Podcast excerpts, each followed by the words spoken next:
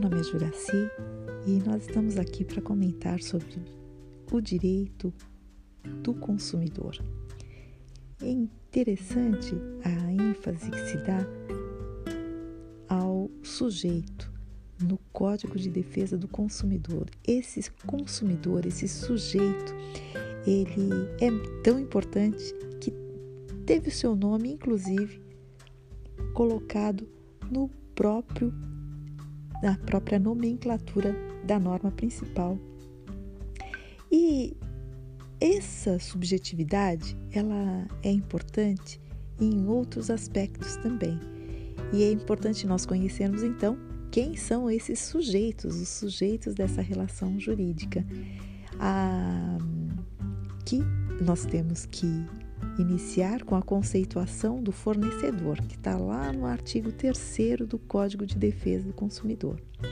E aqui a expressão que representa esse gênero, que pode ser uma pessoa física, uma pessoa jurídica ou até um ente despersonalizado, ele se dá da seguinte forma: fornecedor é toda pessoa física, jurídica, pública ou privada, nacional ou estrangeira, bem como os entes despersonalizados que desenvolvem atividade de produção, montagem, criação, construção, transformação, importação, exportação, distribuição ou comercialização de produtos ou prestação de serviços.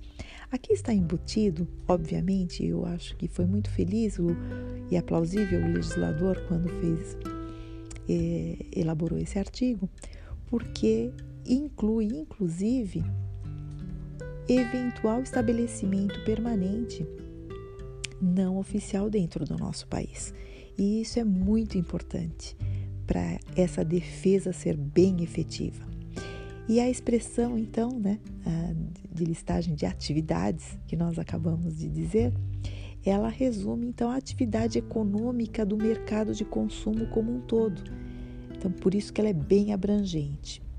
E essa atividade, ela tem suas complexidades. Por exemplo, um ato econômico de um particular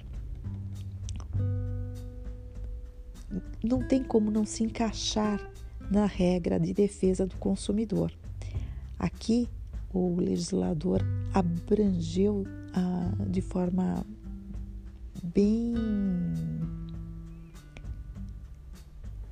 efetiva as atividades.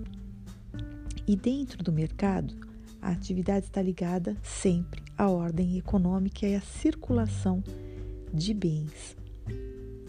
Então, essa expressão fornecedor ela é bem abrangente e não se confunde com a figura do empresário, que é prevista lá no artigo 966 do Código Civil, que é aquele que exerce uma atividade organizada. Aqui nós temos que caracterizar ah, de, de forma mais clara e restringir mais quando se tratar de uma relação de consumo.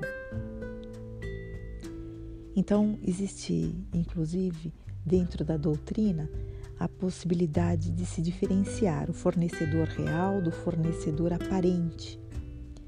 Então, o fornecedor real é aquele que efetivamente controla a inserção dos produtos e dos serviços no mercado, que seria assim o fabricante, o produtor, o prestador de serviço, e o fornecedor aparente, que é Trata-se daquela pessoa jurídica que cede ou transfere para uma outra a sua marca, o seu estabelecimento empresarial ou qualquer outro sinal distintivo, justamente porque são esses os elementos que atraem o consumidor, ou seja, aqueles franqueadores ou franqueadoras que levam sempre um nome ou uma marca que eles pagam para usar. E existe também o fornecedor presumido, que são aqueles que, em razão da circulação de produtos e serviços no mercado, assumem a responsabilidade próprias do CDC e, no caso, nós podemos pensar em termos de, de um lojista que está participando dessa cadeia e deveria ter aí o seu, o seu conhecimento, o comerciante, às vezes o importador. Existe a figura também do fornecedor por equiparação.